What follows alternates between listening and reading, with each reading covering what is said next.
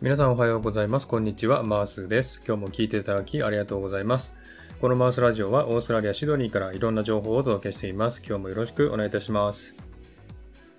えー、さて、サクッとオーストラリア。このコーナーはオーストラリアの豆知識をエンジョイしてもらうコーナーです。34回目の今回はオーストラリアの豆知識パート10をお送りしたいと思います。えー、今日のタイトルですけどもね、シドニーは自転車が少ないというタイトルでお送りしたいと思っております。えー、日本でも中国でもですね、自転車やオートバイが多いと思うんですけれども、オーストラリアではですね、自転車やバイクに乗ってる人は少ないんですね。ここ数年はですね、原油価格の上がったせいもありましてですね、えー、バイクに乗る人が増えてですね、シドニー市内には駐輪場などが増えましたけれども、それでもですね、まだ日本などと比べて少ない方ですね。えー、もちろんママチャリなんてありませんね。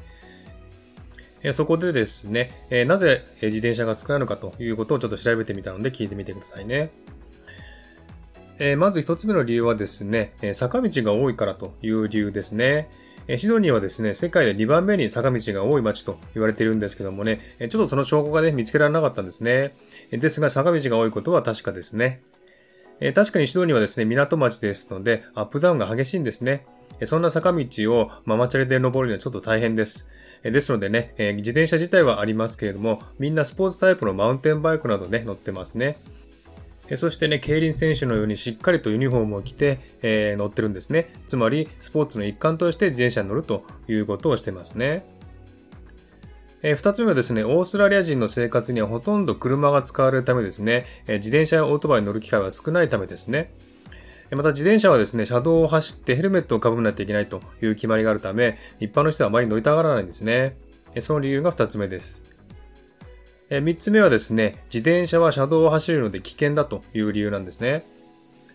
オーストラリアではですね、自転車に乗るときはですね、車道を走ってヘルメットをかぶらないといけないという決まりがあるんですね。そのために、車道で自転車を乗ることに慣れてない人はですね、交通量の多い車道で自転車に乗ることはちょっと危険なんですね。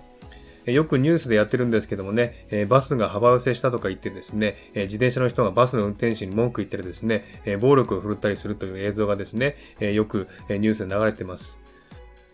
そんな感じでね、自転車の人とバスの運転手のですね、いざこざはしょっちゅうですね、ありますね。このようにですね、自転車と車の接触事故は結構ね、起こりやすいというふうに言われてますね。えそれからですね、え次に盗まれるリスクが高いということがあります。え自転車はですね、シドニー市内ならですね、えあちこちにあの自転車専用のね、ポールができまして、そこにね、え鎖をつないで止めるんですけども、郊外に行くとですね、そういうポールがあまりありませんのでね、よく標識のポールに鎖で繋いだりしますね。でそうやって止めるとですね、ちょっと盗難のリスクが高いんですね。で自転車は大抵ですね、マウンテンバイクなど結構高級なものになりますんで、え自転車のパーツだけですね、例えば車輪だけとかサドルだけを盗まれるケースが結構多いんですね。そのような理由でですね、え自転車に乗る人は少ないということなんですね。えそれからですね、最近のことなんですけれども、えシェア自転車の問題というのがあるんですね。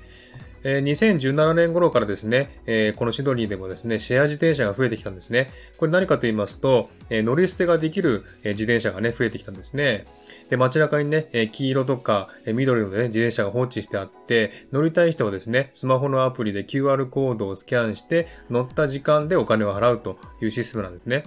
だいたい30分で1ドルぐらいのお金を払うんですけども、しかしこの自転車がですね、公園や歩道、池の中などに乗り捨ててあってですね、あちこちに放置されてるんですね。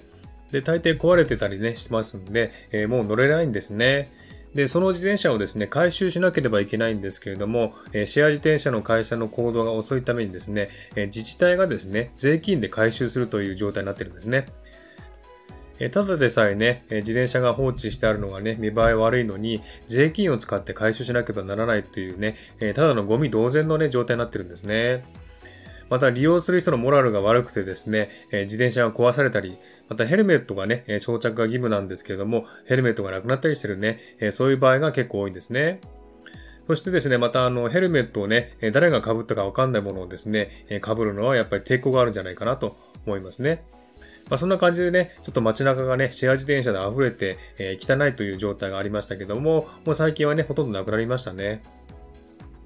はい、そんな感じでね、えー、オーストラリアは日本とはちょっと違うね、え自転車事情があるということなんですね。ですので、自転車に乗る人は少ないということですね。はい、そんな感じでね、え今日は、えオーストラリアの自転車についてね、お知らせしました。いかがでしたでしょうか？はい。では今回はこの辺で終わりにしたいと思います。今日も聞いていただきありがとうございました。えー、ハートボタンポチッと押してもらえたら嬉しいです。ではまた次回お会いしましょう。チェアス